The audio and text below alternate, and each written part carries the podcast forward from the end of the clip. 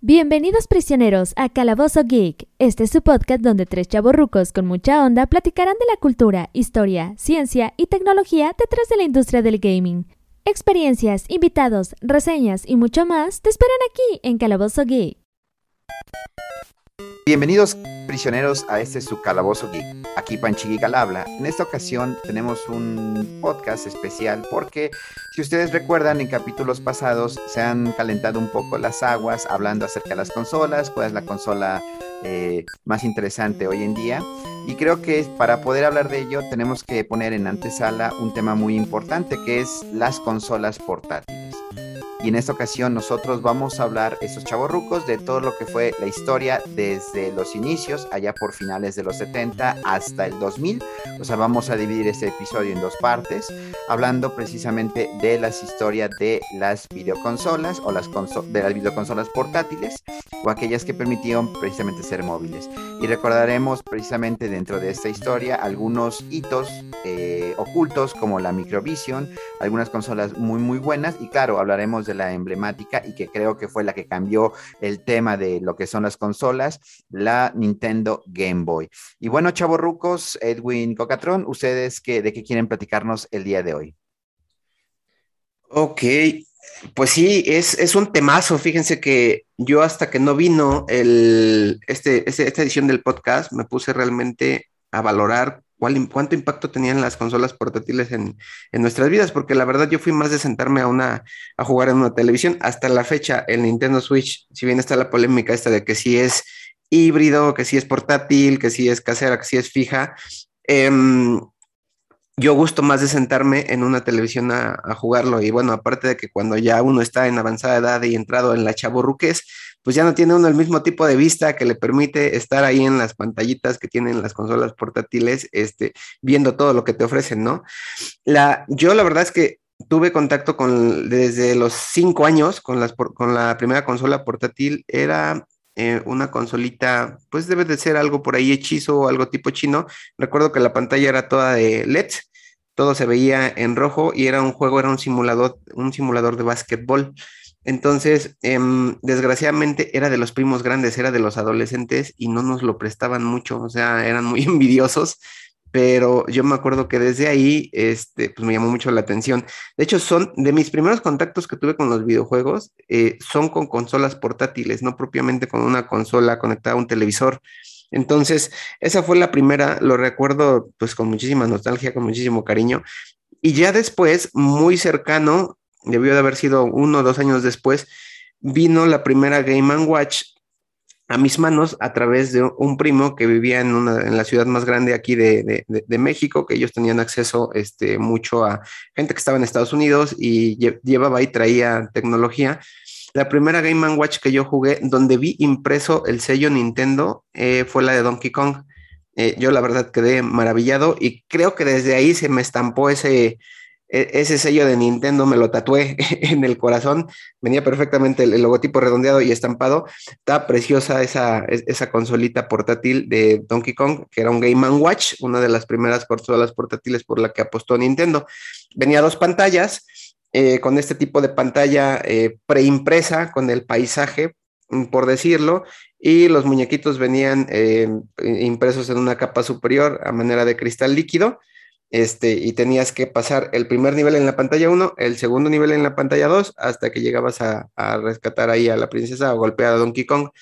Mm, se iba haciendo el, nivel más difícil, como eran los juegos eh, ahí de antaño. Eh, váyanse a saber si tenía algún final esta, esta consolita pero fue ahí el primer encuentro, o sea, realmente tuve en una niñez muy temprana el primer encuentro indirecto porque eran consolas de los primos envidiosos que pues nada más cuando estaban de buenas o cuando les hacíamos la barba nos, nos prestaban sus consolas y ahí conocí a Nintendo, ahí conocí la Game Watch. Un poco de tiempo después me pasa exactamente lo mismo con el primer Game Boy, que en algún punto de la historia de los noventas le empezaron a llamar Game Boy Tabique porque pues ya lo veían muy grandote cuando ya tenían consolas más chiquitas. El, primer Game Boy igual se repite.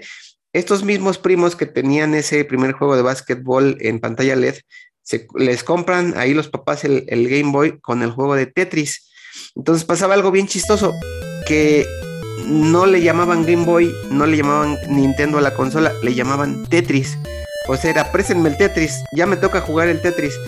Y entonces a mí me pasó en mi, en mi círculo que a todo le decían Tetris, a todo lo que tenía que ver con consolas portátiles era, el, préstame el Tetris, no tienes un Tetris, aunque tuviera puesto otro cartucho y eso, era el Tetris, ¿no?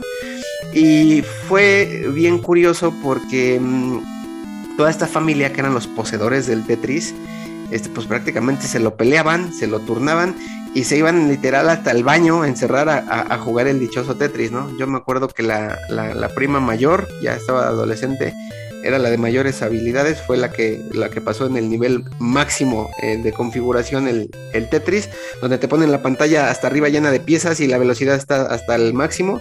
Y fue ella la que me dejó ver el primer final de Tetris, donde sale un violinista ahí en una de estas típicas edificaciones este, rusas, tocando también una de las típicas canciones ahí del, del, Tetris, ¿no? Entonces estamos hablando de los, de los años tempranos. Hasta el día de hoy, fíjense que a mí se me quedó muy, muy, muy grabada, muy impregnada en la piel. la música de la música de Tetris, la música esta este, folclórica rusa.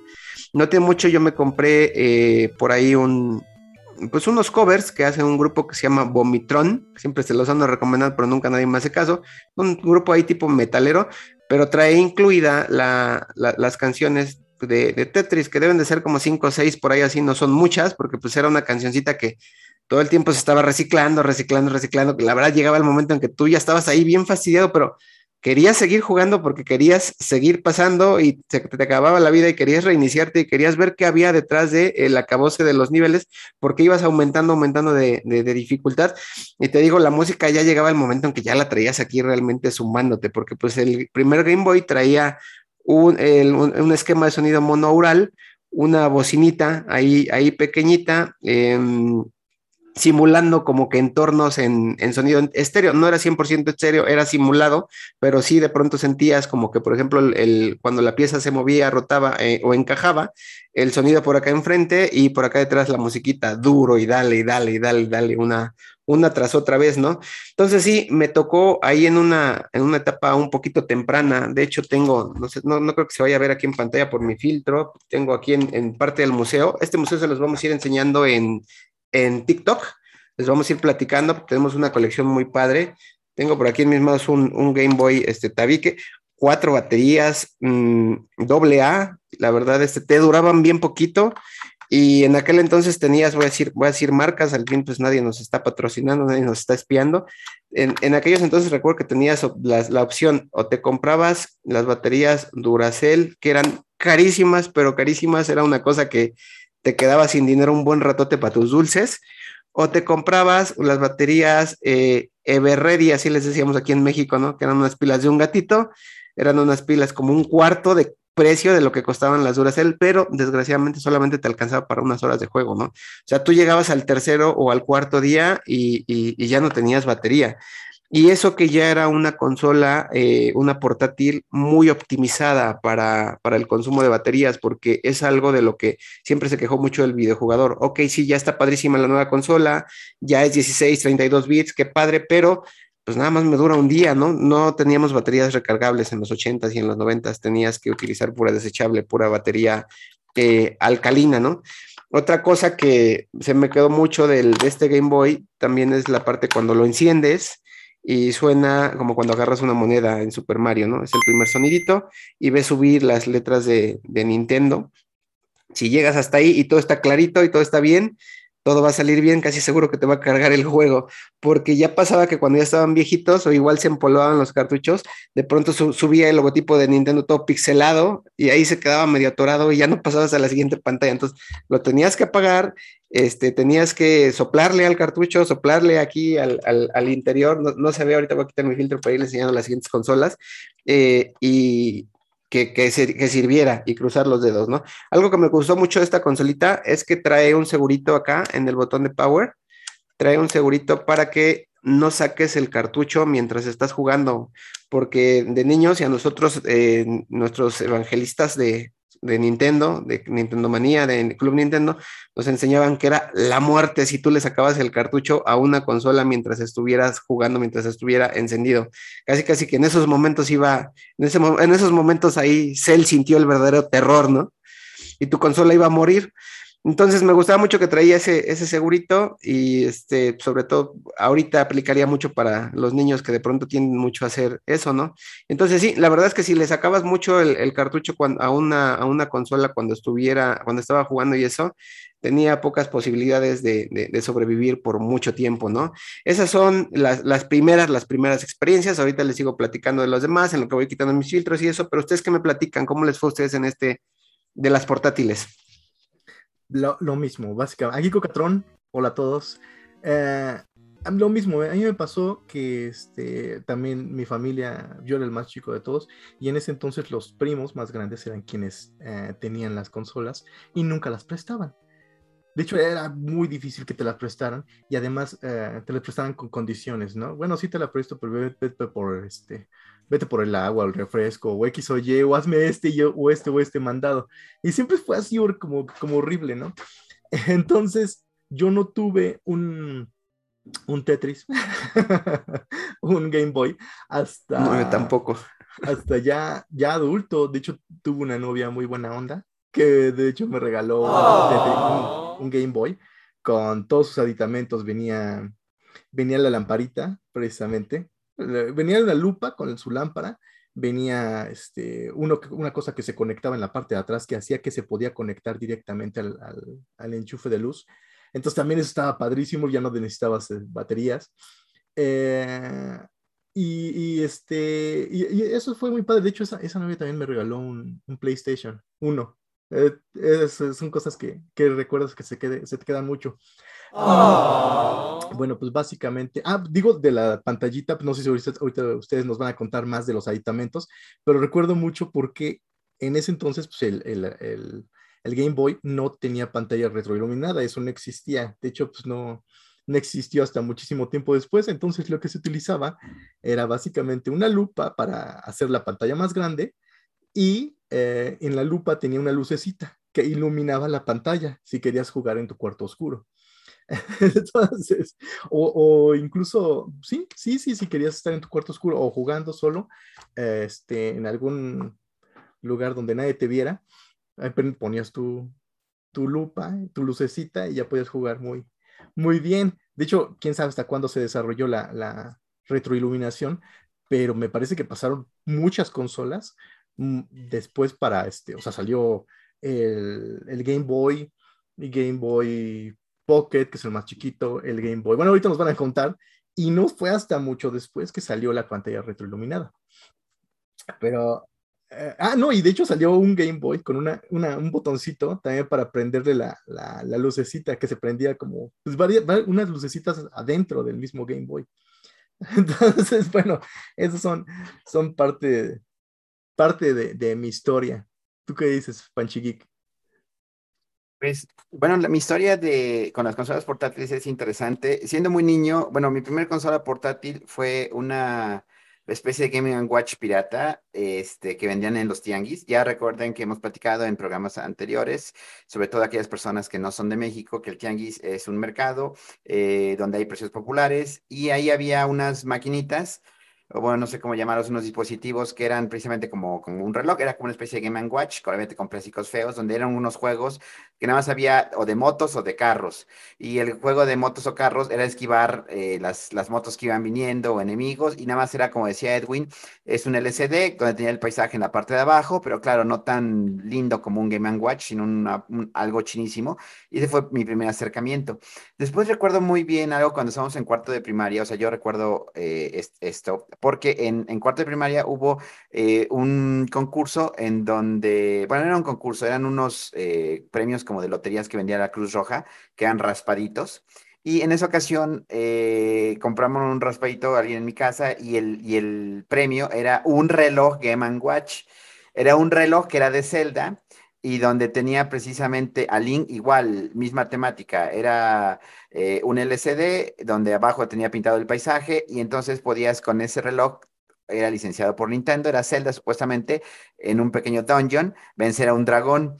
Y, ahí y, era, y era algo muy, muy interesante. Después, por azares del destino, realmente no sé cómo, llegó a mi casa el, eh, no un Tetris, bueno, lo que pasa es que aquí también en Latinoamérica, en México, se le conocía Tetris al juego llamado Game Brick, que era un juego este, portátil que traía Tetris, pero traía mil juegos, pero generalmente eran Tetris de diferentes maneras, o era un cochecito y era Game Brick, se popularizó eh, muchísimo. Ahorita en pantalla, aquellos que nos vean en YouTube eh, lo podrán ver y ese juego se popularizó, pero no, llegó realmente un Game Boy de ladrillo, el que mostró Edwin esos minutos a la casa, y en esa ocasión tenía, siempre el, juego de Game Boy venía en el paquete, así como el NES y el Super Nintendo, traían un juego que era Mario, el Game Boy traía el de el de Tetris. Y algo interesante es que eso fue como por sexto de primaria, y a lo mejor Cocatron se acuerdan, ¿te acuerdas cuando íbamos, yo iba a la primaria, una cangurera y llevaba este, este juego de, de, de, Tetris? Pero después me pude hacer de un juego pirata que era, eh, pues sí, era un juego de los que ya hablamos, que aquí en, se popularizaron muchísimo de los multijuegos, que era un juego que traía bueno, era un cartucho que traía 123 juegos, aunque solamente eran 8 los buenos y los demás eran repetidos, pero era muy interesante porque tenía juegos muy buenos. Tenía el, Mario Land, tenía el Contra y tenía eh, juegos precisamente que eran adaptados del NES al Game Boy y creo que realmente esto era algo muy, muy bueno. Edwin dijo algo muy sabio y era que las baterías era algo carísimo. Sin embargo, en sexto y primaria yo adapté un cargador, había unos, vendían... Un eliminador, ¿no? Ajá, que trae un montón de, de, poder adaptarlo. En esa época yo aprendí que las, que las baterías AA eran de 0.5 volts, eran eh, cuatro baterías, iban a sumar un total de 6 volts. Entonces, este eliminador de corriente o bien un adaptador de corriente lo regulabas a 6 volts y con unos caimanes este, los camiones son unas pinzas, yo ponía en el polo positivo, donde va precisamente el polo positivo y el negativo en el resorte del Game Boy de una de las baterías, y así yo jugaba precisamente con la consola conectada. Pero realmente es algo que, pues, pues a mí me agradaba mucho, los juegos de Game Boy me gustaban mucho, a pesar de que eran monocromáticos, en esta famosa este, pantalla de matriz de pixel, es decir, solamente había unos pequeños píxeles negros, que era una pantalla verde, pero era eran traslaciones muy buenas y eran juegos adaptados, obviamente, a esa portabilidad, o sea, no tenían, no eran tan completos como los de Super Nintendo o los de NES, aunque bueno, el, el Game Boy salió en 1989, en realidad es que México, ya lo platico Edwin, teníamos un retraso interesante o importante y adicional es la realidad que en México tener una consola en 1989 era prácticamente muy caro. Nos hicimos de esta consola, no, digo, no sé cómo llegó a la casa, pero eh, se hizo en mi casa ya años después. Este, yo creo que fue como por el 95 quizás, y realmente fue una consola que se le sacó muchísimo jugo. De ahí eh, esta consola yo ya no la, yo ya no la, tuve porque la, la, terminé vendiendo para poder o hacer un cambio para una nueva generación que fue ya las siguientes eh, eh, consolas, ¿no? Pero algo importante del Game Boy, también mencionado, ya lo vamos a platicar en la historia, fue precisamente algo que, que fue el desarrollo de Gunpei Yokoi. Ya acuérdense que hemos hablado muchísimo de Gunpei Yokoi, también de Yamauchi y sus, este... El padre del Game Boy, ¿no? Eh, Game Boy fue el padre del Game Boy, definitivamente. Y precisamente creo que fue una consola muy buena. Ah, porque es cierto que había otras consolas, ahorita ya vamos a platicar de ellas, que aquí en México realmente no se vieron, como por ejemplo la consola de Atari Lynx, que la mencionamos en el capítulo 2 eh, de nuestro podcast. También vimos eh, que había una consola Game Gear, que fíjense, cuando yo era chavo, oía Game Gear y yo creía que era como Game Girl, o sea, de niña, este, y decía Game Boy es de niños y la Game Gear es de, es de chicas, ¿no? Pero, este, pero no, no es que fuera el, juego de chicas, sino es Game Gear de, de, dispositivo, ¿no? Pero bueno, se sonaban, se oían hablar de ellas, quizás por algunos breves comerciales en, en la televisión, pero eran consolas que realmente no tuvieron el éxito. De hecho, aquí en México ni, ni se, ni se vieron, ni se, ni se, ni se usaron. Creo que uno de los principales problemas es precisamente lo de las baterías, porque el Game Boy, a pesar de que el, ladrillote que mostró Edwin eran cuatro baterías, pues el, Game Gear usaba creo que ocho y el Lynx usaba seis, ¿no? Entonces, eh, creo que eso también no, popularizó y la realidad es que la galería de juegos que hubo en, en, Game Boy fue algo increíble. Y también, no sé si ustedes recuerden que lo platicamos en, en el capítulo de Super Nintendo, había un, había un cartucho de Super Nintendo que le metías el cartucho de Game Boy y podías ya jugar los juegos de Game Boy en, en, en- en- El Super Game el Boy. Super Nintendo, no el Super Game Boy. Ese, ese yo no tuve la oportunidad de, de tenerlo, era Yo muy sí famoso, pero realmente era una manera de poder trasladar. Y todo esto se dio también con la evolución de, de Game Boy. Después se dio precisamente el Game Boy Pocket y después salió el Game Boy Color. Y todavía recuerdo que en, en- en especial para mí fue un hit en el 96 cuando salieron los juegos de Pokémon. Este, los primeros juegos de Pokémon trasladados aquí en, en Estados en América, eh, juegos en inglés que el Pokémon azul y el rojo salieron en Game Boy y fue algo muy interesante. En alguna ocasión, creo que no les hemos platicado aquí a los, este, a nuestros prisioneros, ya Edwin y yo tenemos una historia con los videojuegos, con esta generación de contenidos, porque allá por el 2000, no sé si recordarás, Edwin, creamos un, bueno, eh, había un espacio que era como un club este, de, los videojugadores, donde nos escribíamos por cartas y teníamos una comunidad primitiva en Internet. Y recuerdo que es que se llama Nintendo Town, esa, esa comunidad primitiva este, me permitió originar un pequeño torneo de Pokémon. Y en ese juego de Pokémon, yo, bueno, aquí fue eh, hicimos un, un torneo de Pokémon, jugábamos con el Game Boy. Y, y básicamente para conectar o pelear con otra persona con Game Boy se hacía a través de lo que es el Game Boy, lo conectabas con un cable a otro Game Boy para poder hacer la batalla. Ya sea un Game Boy ladrillo, un Game Boy Pocket. Cocatrón mencionaba, ahorita ya lo El famoso cable Link, ¿no? E- Exactamente. Cocatrón mencionaba, ¿cuándo fue cuando tuvo una retroalimentación? Fue cuando se creó el Game Boy Light, que es allá, yo creo que por finales de los noventas, y ya de ahí nos trasladamos precisamente al Game Boy Color, y ya después de Game Boy Color tuvimos otras consolas que no vamos a hablar el día de hoy, pero bueno, esa fue mi experiencia con la consola. Realmente eh, todavía me trae mucha nostalgia eh, el Game Boy como tal, porque aparte, aparte que fue una consola con la que estuvo, creo que fue la que estuvo mayor tiempo vigente conmigo, porque le estamos diciendo que yo alrededor del 95 hasta cerca del 2000, yo seguía utilizando lo que era un Game Boy, este, y lo usaba constantemente, ¿no? Me acompañaba. Es cierto que lo iba cargando con mi, con mi, con mi eliminador que les mencionaba, este hechizo que hicimos con los caimanes, porque claro, el, el costo de las baterías era algo, este, era, era muy caro, precisamente, pero bueno, yo realmente disfruté en sobremanera lo que era el Game Boy y todavía me trae la nostalgia de tener el formato vertical en una, en una consola. Fíjense que hoy en día este, no me acostumbro a las consolas apaisadas que se popularizó ya con el Game Boy Advance y otras más, pero yo todavía sigo el formato vertical. Acá me refiero con el formato vertical, es donde yo tengo la pantalla arriba y los botones abajo. Entonces, todavía es algo que, está muy en mí, pero bueno, esta fue mi experiencia personal con respecto a las consolas portátiles de, estamos hablando las de eh, finales del siglo XX. Eh, pues Yo chico- nunca, había yo nunca había pensado eso, fíjate, este, hasta que ahorita me estás platicando, lo estoy teniendo aquí en las manos. Este, sí, eso de jugar en vertical es otra cosa. Nunca lo había pensado, nunca lo había razonado. De hecho, el Nintendo Switch, por ejemplo, a mí me, incomoda sobremanera, se me hace muy pesado así, y la cosita esta que trae para pararse, pues, pues ni hablar, ¿no? Este, retomando un poquito de lo que platicas, em, creo que, por ejemplo, el tema de, de ser ahí monocromo, el Game Boy, yo creo que era algo que pasaba, este, pues completamente, este, pues sin, sin relevancia, porque no teníamos grande procesamiento antes en, gráficos, ¿no? Sí teníamos gráficos a color en el televisor y eso, pero los, la nitidez de que nos ofrecía el Game Boy y este eh, control de contraste que traía aquí del lado izquierdo, eh, la verdad hacía que se podía, que te pudieras ajustar pues eh, a como mejor te, este, pues, te acomodara ahí a la, a la vista, ¿no? Aquí el Game Boy.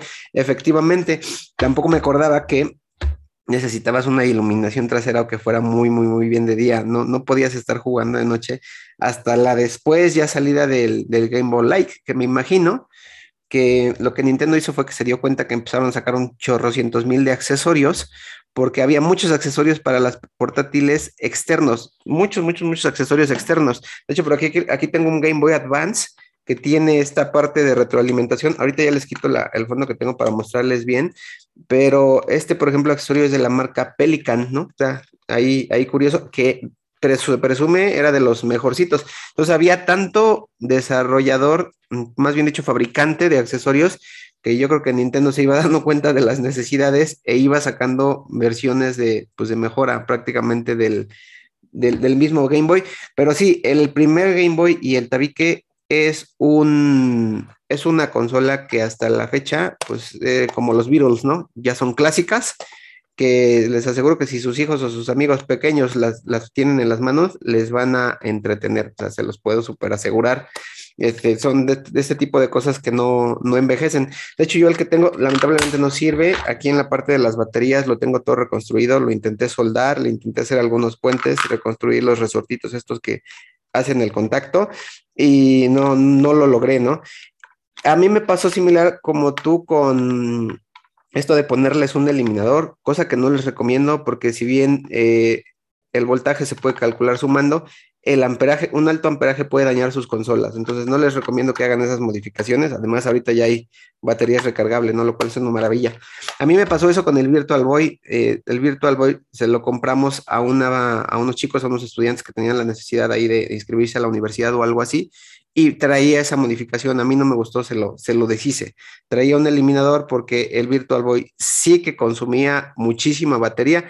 De hecho, Nintendo presumía mucho y parte de su ventaja competitiva era que eh, sus consolas sí, sí, daban bastante rendimiento en el consumo de versus el consumo de baterías.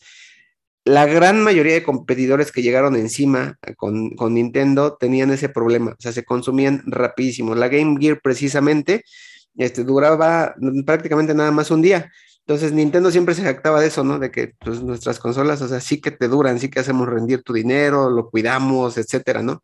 Entonces a mí me llega el Virtual Boy así modificado y yo le quité la, la modificación. Venían los cables de los eliminadores soldados internamente a la tarjeta en el punto positivo y en, el negativo, donde llega la suma de todas las corrientes de todas las pilas, porque en el Virtual Boy sí tuvieron ese problema los de Nintendo, o sea, sí duraba muy poquito. Había tanto consumo de la suma de todos los LEDs que traía la, pantalla del Virtual Boy que te duraba bien poquito la, pila, ¿no? ¿Cómo ven? Sí, de hecho, pues, Game Boy fue objeto de crítica de, que decían que la pantalla monocromática era demasiado pequeña, que eh, la potencia de procesamiento era inadecuada. Eh, pero pues el equipo de diseño se, se, defendió por el costo de producción y por el escaso consumo de batería en ese momento, que eran cuatro pilas, pero pues, bueno, en comparación del Lynx, que incluso salió antes, eh, pegó más precisamente Game Boy porque utilizaba menos baterías y básicamente pues por los juegos, o sea, tenía muy buenos juegos, eh, Links, pero creo que también el marketing que tenía Nintendo e, es, es impresionante. Desde, desde ese entonces le metían muchísimo al llegar a la familia. O sea, básicamente llegamos a, los niños, llegamos a, la familia y algo que está padrísimo de, de, Game Boy es que eh, no solamente el Game Boy era era para la familia, era para el, para el niño, no de la familia, sino era para toda la familia. Lo podían jugar adultos y básicamente a Gunpei Yokoi se, se, le ocurrió la idea de sacar el, el, Game Boy porque estaba en un tren, tren, bala y vio a un tipo que estaba jugando con su calculadora. Entonces dijo, ah, pues de aquí, de aquí pues vamos, a, vamos a utilizar el tiempo que están básicamente desperdiciando la gente en el tren bala y vamos a sacar algo para que estén jugando. Y de ahí sacaron el, Game Boy, que originalmente el Game Boy, hay, algo muy, muy interesante porque no iba a salir con Tetris, de hecho Tetris pues, no, lo conocían. Ah, Tetris lo desarrollaron los, los, este, ¿cómo se llama? Alexei, eh, bueno, es eh, Alexei Pachtisnov. ¿Mandé? Está bien difícil el nombre de este, de este señor. Sí, Alexei Patishnov. Ahí, digámosle los rusos. Los rusos, básicamente. Lo creó en el 84 y Game Boy salió en el 89. Ah, pero en el 84 eh, empezó a salir y fue, fue muy, muy famoso. Y de hecho fue este, un cuate que se llama Hank Rogers, eh, el que notó el, el, juego en un stand de Spectrum Holobyte en el Consumer Electronics Shows de Las Vegas. Y convenció a Minoru Arakawa, que era el presidente de Nintendo of America, de empaquetar el cartucho con Super Mario Land. ¿Quién es eh, Henk Rogers? Bueno, pues es un diseñador de, de, videojuegos holandés, empresario y produjo el primer juego de rol que se llamaba, bueno, en Japón, que se llamaba The Black Onyx. No sé si lo ubiquen. Y consiguió los de derechos de distribución de Tetris.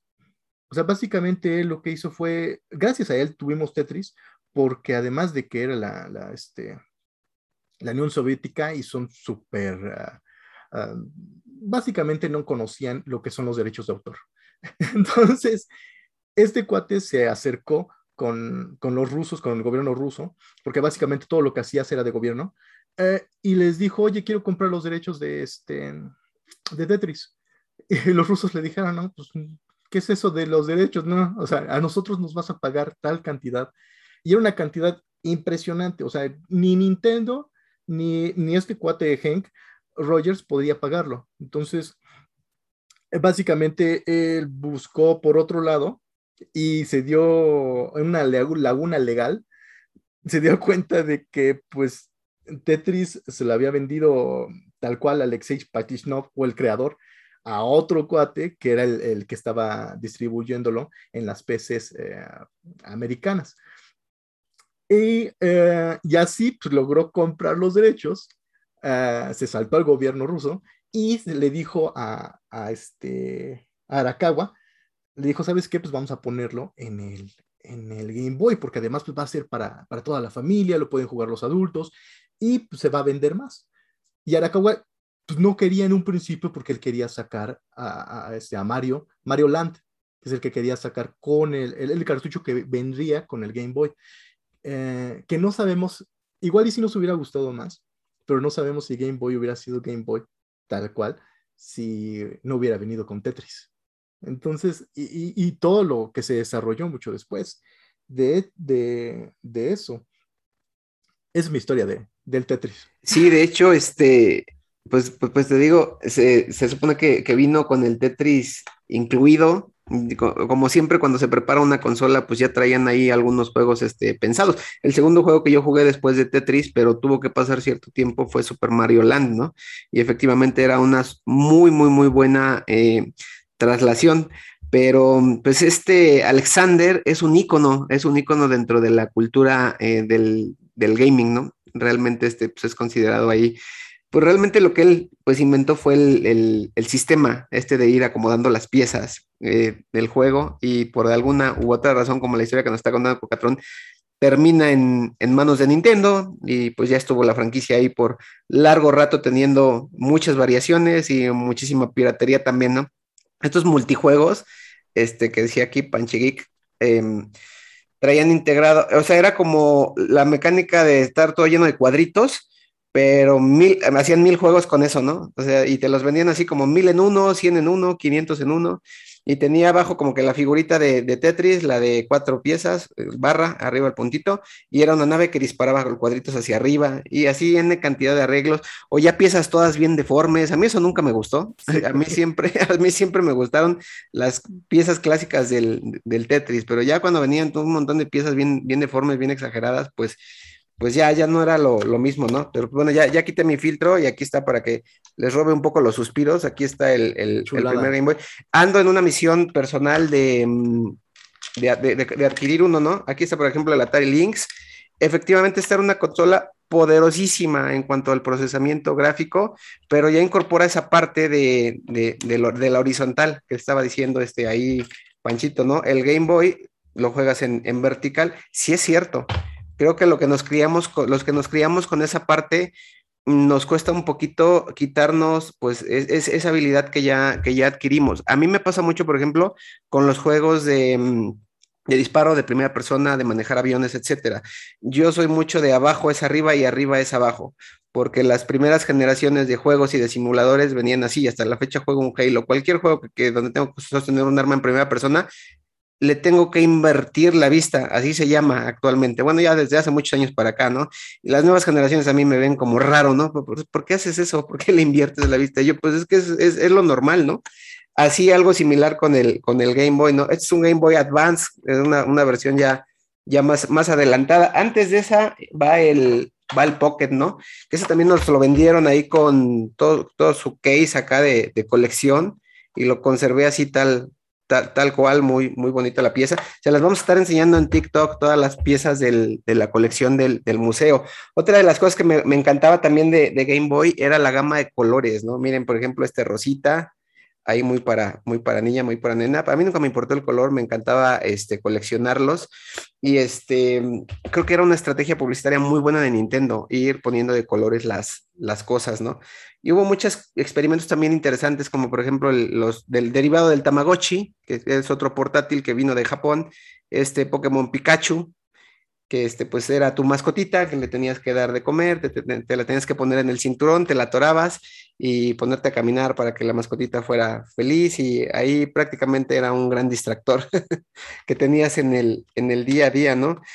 Eh, dentro del, yo creo que gran parte del éxito, y me atrevo a decir que incluso de que Nintendo se mantenga aún en el mercado, es la venta de las, de las consolas portátiles. Las, las consolas portátiles para mí, para Nintendo, ha sido parteaguas, ¿no? De hecho, una de las consolas más vendidas en general es el, el Nintendo 10, ¿no? Eh, también lo sacaron en mil colores, también hubo bastantes versiones. Regresa un poquito la mecánica esta en el Nintendo 10, en el DS de, del, del Game Watch de Donkey Kong que les platicaba en un inicio, de que son dos pantallas y en la pantalla superior ocurre una cosa, en la pantalla inferior ocurre, ocurre otra, aparte de que ya le incorporan esta parte de, de ser táctil, ¿no? De esa línea de Nintendo DS, eh, a mí me gustó mucho particularmente el, el DSi, que, que, es una versión que, que, incorpora cámaras, pero sobre todo mmm, cómo mejoran el, el, el, gameplay, cómo mejoran la, la, parte de las, de las pantallas, ¿no? Pero trae una, una larga, larga, larga historia y eh, de, derivado de este podcast estaba yo ahí platicando, platicando con, con Panchito sobre acá Nintendo la revista Club Nintendo en coordinación con el programa Nintendo Manía y toda la promotoría que Nintendo tuvo en México de manera oficial, organizaba muchos eventos que se hacían normalmente en las discotecas más famosas de las ciudades. Solamente durante algún tiempo estuvo saliendo en, en Nintendo, ya como Nintendo Manía de gira a otras ciudades, eh, pero normalmente se hacían en la capital de, de la República Mexicana eh, estos eventos. Entonces, en esos eventos solían hacer concursos, presentaciones, hacían dinámicas, llevaban muchas, este, pues burbujitas de estas con consolas que les amarraban como un candadito para que no, para que no se las robaran, ¿no? Yo me acuerdo que uno de los primeros eh, eventos a los que fui fue, fue a, la presentación de la Game Boy eh, Camera y la Pocket Printer, algo así se, se, llamaba, que pues era prácticamente un cartucho con una cámara adherida arriba, le ponías al Game Boy y quedaba apuntándote, la cámara tenía la facultad de, de, de rotar y pues ese, ese cartuchito pegadito con esa cámara pues, traía un software para, para, tomarte fotos. Le conectabas por, el, por la vía de comunicación del cable link la, la impresora y podías imprimir tu foto. Yo me acuerdo, no sé qué tanto obedezca esto a la historia, pero a mí Nintendo me dijo en su momento que ellos estaban inventando, creando esa tecnología portátil de ser las primeras cámaras que podían moverse y con una impresora y de igual manera móvil, ¿no? Creo, no lo he estudiado mucho, pero creo que fue un fracaso comercial.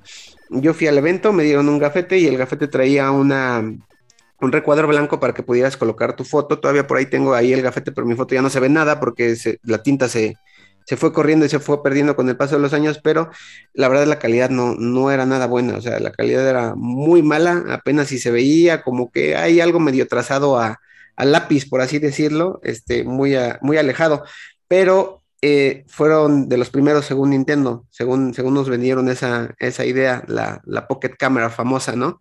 Esto de cruzar hardware a través de los cartuchos, como hicieron con el Super Game Boy, que era prácticamente un cartucho de Super Nintendo, que en medio traía una ranura para que tú metieras otro cartuchito este, y lo pudieras reproducir en tu televisor, en este caso a color, fue también mucha parte de tecnología cruzada que se estuvo haciendo en las épocas del, del, del Super Nintendo, que creo que se perdió un poquito ya con, con la llegada ahí del, Nintendo 64 para adelante, dejaron de hacer esta retrocompatibilidad, ¿no? Porque todavía los cartuchos del primer Game Boy los podías jugar en la siguiente generación, en el Game Boy Color, y traía mucho esa filosofía Nintendo, ¿verdad? Como ven.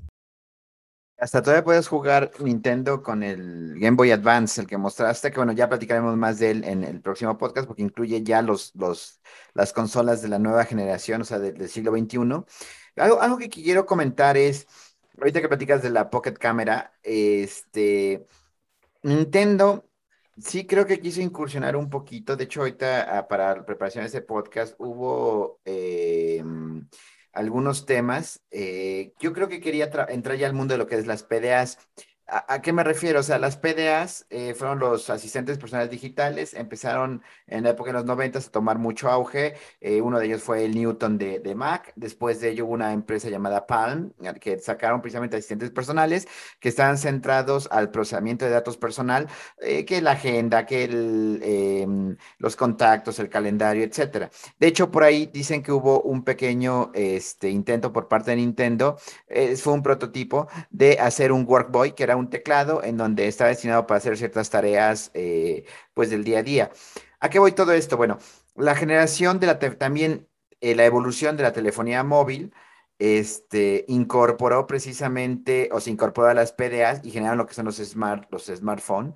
Pero algo interesante es que el Game Boy, ya después de checarlo, sí fue el primer dispositivo que traía una cámara portátil este, la Pocket Camera. Sí, es cierto que era por medio de un control. La calidad no era muy buena. De hecho, yo sí tuve la Pocket Camera. La voy a buscar en algún lugar. Debo de encontrar la Pocket Camera. Que te permitía tomar fotografías. Y traía el clásico de, juego de Game Watch. El de un monito que hacía malabares. Pero podías poner tu cara que sacabas con el, con el Game Watch. Entonces, eh, que, más bien con la Pocket Camera sacabas la fotografía, ponías tu, cara en el juego de Game Watch original de, de, un monito que estaba haciendo malabares y que era básicamente lo que puede hacer. También podías imprimir las fotografías en estampitas y demás. Y algo interesante de esa impresora es que se borró porque eran impresoras térmicas, o sea, no había una tinta como tal, sino es como la impresora de los tickets, que con el paso del tiempo se borra. Porque Quemaban el papel. Exactamente. Como, el papel mágico este de que le ponías un cerillito y se descifraba tu horóscopo. Es correcto. Entonces, este, pero lo que, lo que sí es interesante, y ahí donde eh, es lo que mucho eh, dicen ya ese viejo lesbiano, que hablo mucho de que Nintendo ya no está innovando, es que en esa época de los noventas, sí es cierto que a lo mejor fue un dispositivo que no, a lo mejor no tuvo muchas ventas, no lo sé, pero fue algo que marcó innovación. De hecho, yo siempre he dicho que, que Nintendo se, se, caracterizó por traer innovación. Es el que agregó ciertos botones a los controles, es el que precisamente creó un formato bueno para jugar de manera portátil, y hizo cosas muy, muy interesantes. Y realmente eso es la Pocket Camera, que hoy en día en los juegos yo en realidad no le veo la necesidad de tener una cámara. Este, creo que ya Nintendo Switch no la trae, pero todavía el Nintendo 3DS trae una cámara. La verdad nunca vi el sentido, ya hoy en día. Pero en esa época intentó hacer algo diferente. Quizás no funcionó, pero era algo diferente. Es como el Virtual Boy, que fue, podemos considerarlo como una consola portátil. Eh, el Virtual Boy, que fue esa consola que creo que fue la acabose de Gunpei Yokoi, en una ocasión ya lo habían mencionado que Gunpei Yokoi cuando sacó el Virtual Boy, pues quién sabe qué pensaba. Eh, bueno, no, yo creo que buscaba precisamente entrar en ese mundo de la, de la, realidad virtual y demás, y trató de ajustarse a lo que había la tecnología de los 90. Y más en 3D, era como que la idea, ¿no? Tenerlo en 3D, por eso lo tenías en la, en la cara, tal cual. Sí veías más allá de lo evidente. Y que, y que bueno, esta tecnología todavía me impresiona el Nintendo 3DS, que no necesitas nada para que se vea en tercera dimensión. Eso está hermoso. Sin embargo. Te en los ojos. Ajá, sin embargo, este, algo importante. Sí, yo siempre, yo siempre le apagué el, el, el 3D al 3DS. Sí, pero sí se, ve, se veía precioso, pero sí decía, si, si de esto vivo, no me puedo acabar la vista. Y siempre le, le, apagaba todo. Eh, pero a lo que me refiero, y con, con el, con el Virtual no funcionó, que por cierto, como dato curioso, sí fue la, se redimió Gunpei Yokoi con el Game Boy Pocket, cuando creó el Game Boy Pocket, pues se redimió porque era el mismo Game Boy, pero más pequeño, más delgado y con menos consumo de batería. O sea, en vez de cuatro baterías con dos, entonces creo que hoy a lo mejor hubo una innovación porque el Game Boy Pocket ya no era la famosa dot matrix eh, pixel eh, la pantalla, ya no era verde, ya era un LCD de un solo color, pero creo que ahí fue algo muy bueno de él. Por cierto, después de crear el Game Boy Pocket es cuando muere Gunpei Yokoi este, oh. y, murió en una cosa muy interesante, en un yo no sabía, o sea, sí sabía que había tenido un accidente automovilístico en la carretera, pero él no murió en el accidente, o sea, él fue el único sobreviviente en, en el automóvil, se bajó y creo que por estar auxiliando, otro coche lo arrolla. ¿En serio? En serio, o sea, como película de esas de, ay, no sé, esa, esa película, ¿cómo se llama? La de cuando te, una que que, escapas de la muerte, pero te sigue. Y la muerte te persigue todo durante toda la película, hagas lo que hagas, ¿no? Ajá. Entonces, algo destino fatal, algo así. Destino, destino final. Destino final. Muy mala, bueno, a mí no me gusta, pero. Buenísimas. Este, bueno, ahí la haremos en nuestro capítulo de terror, pero el tema es que, bueno, eso, eso le pasó a Gunpei Yokoi. Pero sí creo que eso que mencionaste de la Pocket Camera, vale la pena mencionarlo. Este, quizás fue algo mala estrategia, no lo sé, pero sí fue Nintendo la primera compañía que introdujo una, una, una, una, cámara portátil. Estuve buscando algún dispositivo, sí había cámaras digitales, pero eran cámaras muy grandes, eran cámaras mm, que no eran prácticamente parte de un dispositivo, eran cámaras, cámaras. Y, en el caso de la telefonía celular, el primer dispositivo en 1999 que introdujo una cámara fue precisamente un celular de Kyocera.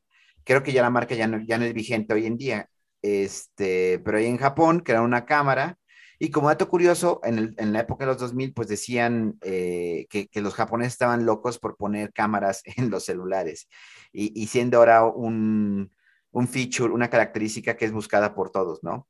Este, de hecho, lo platicábamos la otra vez, Edwin, que ya con una, con una buena cámara de un smartphone y un estudio, a lo mejor con un, puede hacer cosas increíbles que que puede, a lo mejor no supera una cámara reflex, pero puede hacer cosas muy rápido en muy poco tiempo gracias a esto. Pero creo que vale la pena mencionar. No sé si realmente la Pocket Cámara influyó en algo a, la incursión en los smartphones, en otros dispositivos, el tener una cámara, pero sí fue el primer dispositivo con cámara. ¿Y aquí vamos con todo eso?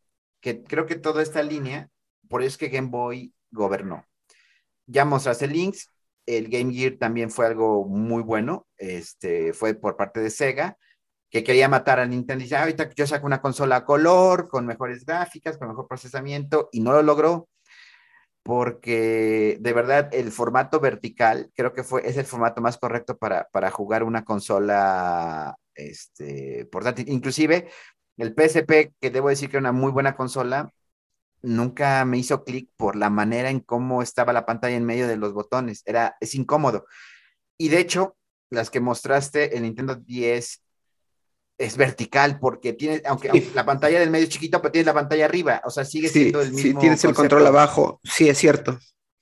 Entonces, eso, es cómodo, ¿no? Bueno, eh, desde mi punto de vista, por eso todavía el Nintendo Switch, eh, hay algo que no me hace match, aparte de que los, este, los Joy-Con son muy incómodos. En, en, modo portátil es incomodísimo. De por sí, te digo yo, a mí se me hace súper, súper incómodo. Si me tengo el control clásico para jugarlo prácticamente. Se me hacen muy chiquitos los, mm, como que perdieron esa, esa, siento que ahí perdió Nintendo esa, este, economía tenían ellos un, tema muy de, ergonomía. De hecho, estaba el NES cuadrado, luego el Super Nintendo, le hicieron los bordes para que se amodara las manos. Así se fueron evolucionando. El Nintendo 64 espectacular, ese, ese control para mí es uno de los mejores. Pareciera que se, se encaja a tus manos a la perfección. Y, así sucesivamente. Efectivamente, el PSP, este, para mí es, es terrible esa parte de tener que estar cargando algo tan pesado, aunque luego lo fueron haciendo muy, muy, muy ligero. Es una consola maravillosa, espectacular. Le puedes poner emuladores, no digan que lo escucharon acá, pero este, está espectacular. Aparte de que acuérdense que Sony ya había migrado gran parte de, los desarrolladores hacia, hacia, su lado, entonces tiene, tiene muy buenos juegos, pero pues el tema este de la cruz direccional más o menos te quedaba como que a la altura de lo que es el estándar, pero le pusieron el joystick abajo de eso.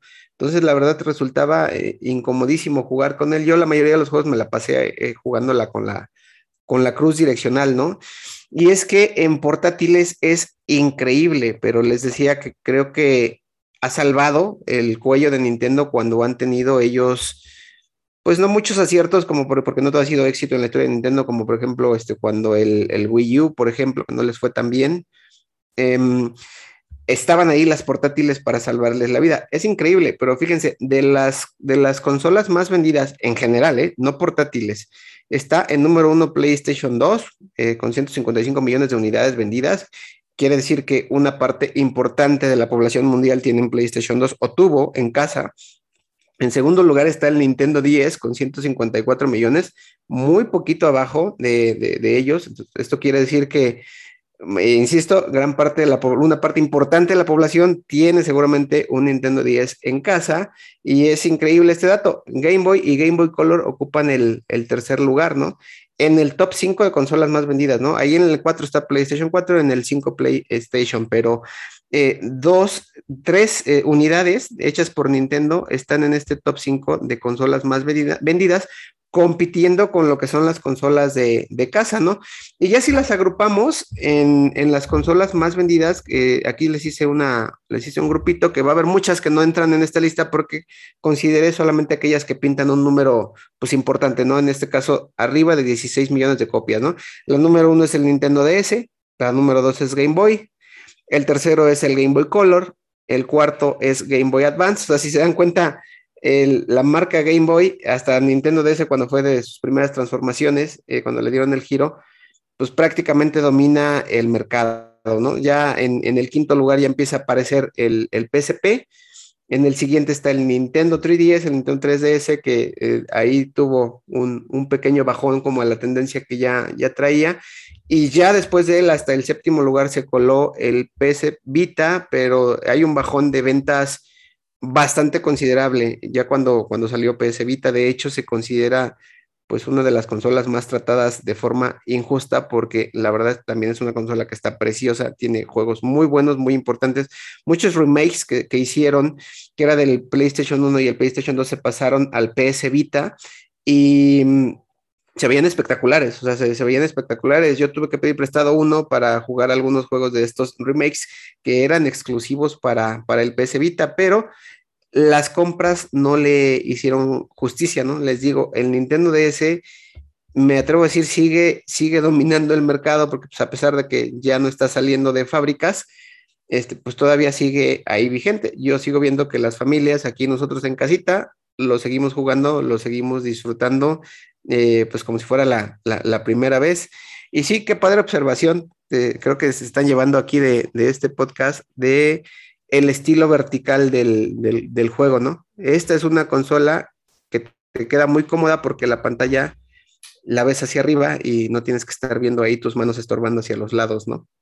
Ojalá haya más consolas eh, verticales en el futuro. Espacio rápido. Este, no sé si ahorita no tiene que ver con el tema, pero ahí está eh, algo que yo siempre digo, que algo que, ayuda mucho a las empresas de videojuegos es la piratería. Porque así como el PlayStation 2 fue la más vendida y yo les puedo apostar lo que quieran que la piratería lo ayudó a llegar a ese, top, también puedo decirles que en, el caso de Nintendo DSi, no, en el Nintendo DSi también ah. Porque que ya le ibas a tupir a Sony. No, no, no, no, porque, y aquí creo que también hizo ojos de hormiga Nintendo. Sí, actualmente está este, increíblemente sobre las compañías, pero con el Nintendo 10, DSi, etcétera, esa familia, existió unas tarjetas que eran la R4. De hmm. hecho, chicos, no las Yo la tengo, dices. no, no la busquen en internet, si las buscan la van a encontrar y la van a poder adquirir este, por precio de muy barato. Como como que sea en, dólares, quizás en 8 dólares. Este, realmente es un precio. ¿Sí se puede adquirir todavía? La R4 sí. ¿Cómo crees? O sea, no, eh, eh, Nintendo todavía no los destruye. Lo, que pasa es que, lo que pasa es que está vigente el, el, DS y yo creo que ellos ya no ganan dinero con, con él. O sea, realmente ya, ya, ya quedó ahí, ¿no? Fíjate Pero que digo, está vigente en el sentido de que la seguimos jugando, ¿no? Aquí, aquí algo que dice Cocatrón es interesante, porque con el Nintendo 3DS también sacaron una, tarjeta igual, y ahí sí Nintendo destruyó esa tarjeta, que era, me parece que era Sky 3DS, algo así. Pero en el caso de la R4 fue muy popular porque tú comprabas tu tarjeta, este, las primeras R4 las conectabas por un puerto USB y ya tenían su memoria interna, y después con una micro SD eh, le ponías eh, los juegos que podías descargar de internet y cargabas tu consola. Y, claro, eh, es una consola que ofrecía retrocompatibilidad. O sea, Nintendo 10 ofrecía la retrocompatibilidad. Entonces, eh, me parece que podías jugar juegos de Game Boy Advance en la 10. Entonces, ¿qué ah, haces? Que tienes precisamente en una tarjeta R4 los juegos de, de, Game Boy 10 y le estás dando la posibilidad de estar jugando los juegos de Game Boy Advance. Entonces, este... Además de que puedes cargar muchos juegos, bien importante. O sea, no nada más es juego por tarjeta SD. O sea, e, ese es una, pues un metidón de pata. Imagínense nada más un cartucho, la capacidad que tenía de almacenar un cartucho, este, un solo juego. Este, este, este R4 trae integrado todo el sistema operativo, los emuladores, y la capacidad de cargar y leer desde una tarjeta SD precisamente de la cantidad que, de gigas que ustedes quieran. Entonces multiplican el número de juegos que le pueden cargar y le pueden meter ahí. Prácticamente cuando entras te sale una lista de juegos a, elegir, ¿no? Pero sí, sí, este, creo que eh, concuerdo ahí un poco con, contigo en que pues ahí Nintendo se hace un poquito de la vista gorda con todo el tema de la piratería que hubo, porque, y creo en gran parte, Mm, aquí la ganancia estuvo basada en la venta de unidades. Sí, claro. Sí. igual con Sony, o sea, realmente Sony, Sony, Sony como desarrollador, ¿qué hizo? O sea, ¿qué juegos tiene como desarrollador? No lo vamos a platicar. Pero realmente lo que le importaba más a Sony es vender unidades. Entonces, este, creo que, bueno, es un tema que ya no estamos yendo, ya no estamos yendo otra vez la tangente y, y, ya hasta nos metimos en consolas de la nueva generación, pero creo que precisamente, este, Nintendo algo que le influenció a estar en ese top, por lo menos en Nintendo 10, sí es la piratería. Porque vamos, en, el caso del Game Boy, no lo creo tanto, porque es cierto que había juegos que eran multijuegos, pero vamos, no era como, eran multijuegos que no podías descargar todos los juegos. El caso de la tarjeta R4, vamos, este, tú descargabas, tú decías, tenías los juegos que quisieras, dependía de, tu tarjeta y obviamente esto eh, facilitó muchísimo las cosas. Este, y no estoy a favor de la piratería. Sin embargo, creo que fue una manera accesible a que muchas familias pudieran tener precisamente una librería de juegos. Y vamos, creo que también es un tema de que hay mucho abuso. Eh, yo entiendo todo el trabajo creativo que hay detrás de un videojuego, pero vamos, siento que hay muchísimo abuso eh, también este, por, ese, por, por, parte de los licenciatarios, por parte de los desarrolladores, porque somos objetivos. Este, ¿qué, sale mejor? ¿Vender más o vender poco caro? No sé, ¿cómo lo ven ustedes? Pues depende si vendes poco, ah, o sea, si vendes barato, ah, puedes vender mucho. Pero pues, también si tu público no es demasiado, pues entonces sí le vendes ah, una cierta cantidad caro, ¿no? De hecho, Nintendo es lo que está haciendo ahorita, perdón que me salga otra vez, pero pues básicamente está vendiendo juegos en la eStore de, de celular y, los juegos de celular, pues lo compras en ¿qué? 4 pesos, en 5 pesos. Y en la eStore está el mismo juego y está en 200 pesos, 300 pesos. Dices, ¿por qué? O sea, y es el mismo juego, exactamente el mismo. Y eh, estoy recordando el de un, juego que se llama Gris, eh, de una chava que va avanzando y es para, para Android, pero también lo sacó Nintendo. Y sí, exactamente es la comparativa, o sea, cuesta 5 pesos en, en, la, en, en la Play Store y cuesta 300 en la, en la eStore. yo creo que yo creo que el, modelo de negocios de vender más por volumen que vender poco y caro es, es más rentable, ¿no? Y, las compañías, las grandes compañías funcionan así. Las compañías de streaming, em, eh, Google, por ejemplo, Facebook, o sea, están orientadas al volumen. O sea, vender, eh, tener volumen, volumen, millones de usuarios a quien posiblemente venderles algo y darles un precio bastante accesible. Creo que es lo que pasó con ahí con, con Game Boy, bueno, con la Nintendo 10, ¿no? Qué dato curioso, del Nintendo 10, eh, el DS, mm, la versión más vendida, o sea, se vendieron alrededor de 113 millones de copias, la versión más vendida, porque estamos considerando su universo, es la 10 Lite, ¿no? O sea, la DS Lite, que es la que pues ya viene pulida, ya viene este, mejorada, viene muy ligerita, y si hacen la comparativa entre una y otra, es, pues sí es muchísimo mejor, ¿no? La, la 10 Lite. Pero creo que puede ser, digo, yo si estuviera en el área de ventas de, de, Nintendo y lo detecto, pues la verdad es que me haría bastante lógica decir, ¿saben qué? Déjenlos, o sea, déjenlos que compren sus R4 porque las ventas por unidades siguen, siguen subiendo y de aquí a que nos pongamos a trabajar a los estudios de desarrollo, lo que cuesta hacer juegos y eso, y ver y apostarle a que el juego se venda masivamente, cuando ya nos la hackearon, ya mejor déjenlos, ¿no? O sea, nos hacemos de la vista gorda, como dice ahí Panchito. Yo sí le veo mucho sentido si estuviera ahí en el, en, el área comercial, ¿no? Parte de la razón por la cual pues Nintendo gobierna hasta el día de hoy el, el mercado de las portátiles, ¿no? ahí sí es Nintendo es indiscutiblemente el, el rey, ¿no? Ahora mi pregunta, ahora que ah, ya que estamos hablando de ese tema, ¿qué es el Nintendo Switch portátil o es de mesa? Son las dos, viejo. Y es el, hasta ahorita es lo, lo mejor que ha sacado. De hecho, Eh, chido es sí. que puedes jugar en la tele y que puedes agarrarlo y llevártelo.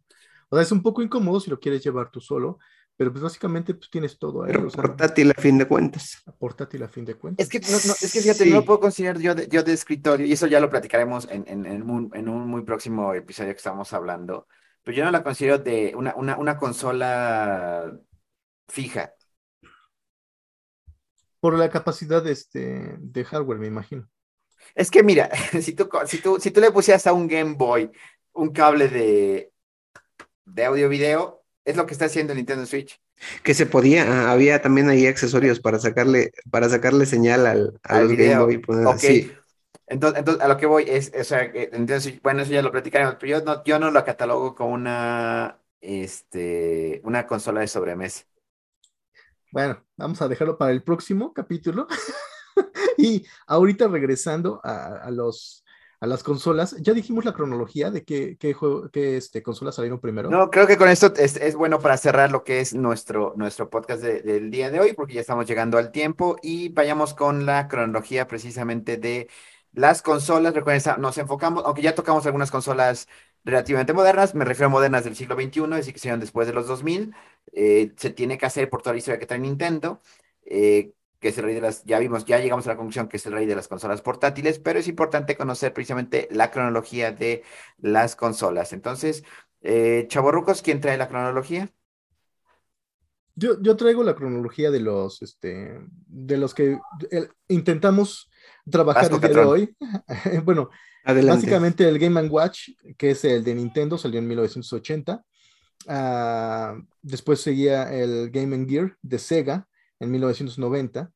Después el Lynx de Atari en 1987. Y después del Lynx ah, salió el Game Boy en 1989. Esto es, esto es algo que, me gustaría hacer un pequeño paréntesis porque el Lynx tenía 16 bits y salió antes que el Game Boy que tenía 8 bits eh, de capacidad. Entonces, por eso fue muy criticado Game Boy en su momento, aunque vendió muchísimo más por la cuestión costo, ah, costo ah, beneficio. Después del Game Boy viene el Virtual Boy en 1995, después el Game Boy Pocket en 1996 y después del Game Boy Pocket ya salió el Game Boy Light en 1997, que es lo que decíamos que prendía una lamparita con un botón de a un lado. Después salía el Pokémon Pikachu en 1998, que ya lo enseñaste, Edwin. Y eh, Game Boy Color también en 1998. Básicamente es lo que... ah, Yo, yo, yo les quiero eh, mencionar como un bonus, como un extra, em, algunas consolas, pues a lo mejor no mencionadas y eso, a lo mejor las tuvieron, a lo mejor las escucharon por ahí y eso, a manera de traerles recuerdos, ¿no? Eh, de hecho, se dice por ahí que una de las primeras portátiles, incluso antes del Game Watch, pero ya ven que esto lo sacan como que los, histori- los historiadores, los muy fanáticos y los muy eh, pues apegados a algo, es como si dijéramos eh, que el primer mouse no lo inventó Apple, sino lo inventó Xerox, porque Steve Jobs fue, se metió a su laboratorio y se robó la idea. La realidad es que quien lo comercializó, quien lo hizo llegar a la mayoría de las personas, este, pues creo que es, que, es quien se lleva el mérito, ¿no? Pero hay por ahí una consolita eh, que se llama Auto Race, que, es antes del, del Game Watch, es un jueguito electrónico portátil que este, pues les digo, ya los historiadores por ahí lo, consideran este, el, padre, el primero, ¿no? Hubo otra consolita llamada Turbo Express, hay otra llamada Game Mate, les estoy diciendo más o menos las que pintaron cierto número de ventas que pues hicieron que sí, alguien por ahí las tuviera en, en sus casas, ¿no? Hay otra consolita portátil que se llama Watara, eh, hay una de Sega que se llama Sega Nomad, no me pregunten cómo ni, cómo, ni cuándo salió ni cuál es, pero este, googleenla, así Sega Nomad, de Nómada, Nomad. Eh, por ahí también este, pintó ese intento. Hay otra consola que se llama Game.com. Una de Sony, incluso por ahí también es vertical, una de Sony que se llama eh, Pocket Station, antes de, yo creo que fue de los primeros pininos, ¿no? Antes de, mucho antes del, del, del PSP, ¿no? También hubo una de Neo Geo, famosos ellos ahí por, por comercializar la parte de King of Fighters, los juegos de King of Fighters, Neo Pocket Color, Neo Geo Pocket Color se llama esta, esta consola. También por ahí hay otra que se llama Wonder Swan. Y mm, eh, hay otra que de Nokia, eh, no sé si, creo que tú, eh, tú sí me platicaste de esta, este, Panchito, se llama el Engage, que parecía como entre un híbrido entre una PDA y una computadora y, una consola, creo que es, y un, ajá, es, un teléfono, pero como que el aspecto y eso como que no me daba ahí como para determinar qué tipo de, pero igual no les fue tan bien ahí con el, con el Engage a, a Nokia, ¿no? Pero sí, es en el 2003, ¿no? Más o menos fue por ahí entre, entre sí, ya, ya, ya, ya, se pasaron a, la otra centuria. Ya, dejemos, dejémoslo hasta ahí, y, y, y, pues ya, esas, esas son las, este, bueno, otro dato que por ahí es interesante de, de, de, de, Internet, ya para finalizar esta listota, es una consola que se llama Gizmondo, que fue calificada por la revista GamePro como la peor consola portátil de la historia, ¿no? Ya si les interesa, que no creo, ya hablaremos más a detalle de, eso.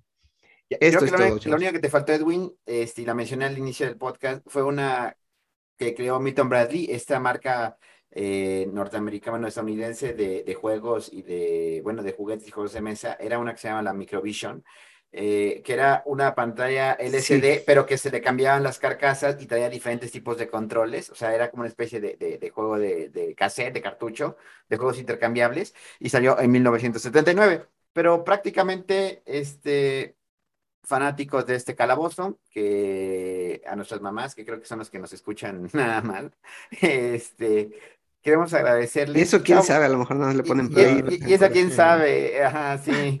Entonces agradecemos precisamente eh, pues la atención que tuvimos a este, este capítulo. Y Cocatron Edwin, no sé si quieran algo para, para finalizar y, despedir este episodio de Calabozo Geek. Como, como, como siempre, eh, yo recordarles, de, sugerirles, mejor dicho, de toda la vida, te dense la oportunidad de mm, tener mm, una consolita retro en sus manos. En este caso, la que les recomiendo jugar es el Game Boy original, el Tetris original, para que puedan saber el origen de todo este, eh, pues, línea de juegos que se vino de acomodar piececitas, ¿no? E ir eliminando, porque pues, Tetris es el padre de, de, de todos este estilo de juegos.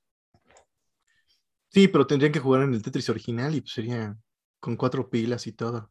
Porque sería la experiencia tal cual de, tener el, y lo, y, lo, difícil de conseguir, yo estoy consiguiendo, pero lamentablemente están muy caros los, los que venden este, seminuevos. Este Game Boy está muy caro, este, pero sí vale la pena, este, los que somos gustosos de lo retro, volver a tener la experiencia de jugar un, un, Game Boy de nuevo.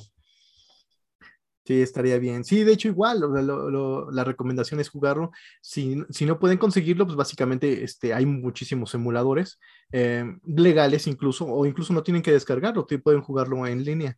Eh, también, ah, básicamente, eh, si tienen alguna una que tienen ahorita se puede, la más fregona consola, ahorita que yo reconozco, ah, portátil, ah, que pueda ser, que tenga muchísimos juegos, o sea, que es la, el costo conveniente, básicamente, sería el, el, PlayStation Vita. Si van a comprar una consola portátil que no esté muy cara, les recomiendo el PlayStation Vita porque pues, básicamente ya lo venden como una consola de generación antigua, pero es incluso la primera, la primera consola que salió del Vita, tiene una pantalla OLED, que es lo que ahorita está vendiendo mucho Nintendo. Entonces, es muy buena calidad de imagen. Ah, la capacidad de, la, consola es increíble, entonces se las recomiendo si es que no quieren comprar una consola muy cara y o una muy vieja y quieren tener muchos juegos. Se los recomiendo. Muy bien. Bien, perfecto. Pues ya, ya, ya tenemos ahí algunas, algunas consolas. También eh, creo que existen actualmente algunas consolas de coste económico, obviamente son chinísimas de multijuegos, quizás hay alguna que traiga los juegos que lo puedan utilizar. El chiste es llevar esa experiencia del formato vertical para que sepan que sí se juega diferente en formato eh, vertical desde mi punto de vista. Y pues de verdad, muchísimas gracias a todas las personas que hacen posible Calabozo Geek. Y esos, esos han sido sus chavorrucos. Aquí Panchi Geek, felices juegos. Pasen a síganos en las redes sociales. Y nos vemos en el siguiente episodio de Calabozo Geek. Muchas gracias, nos vemos pronto. Gracias por escucharnos.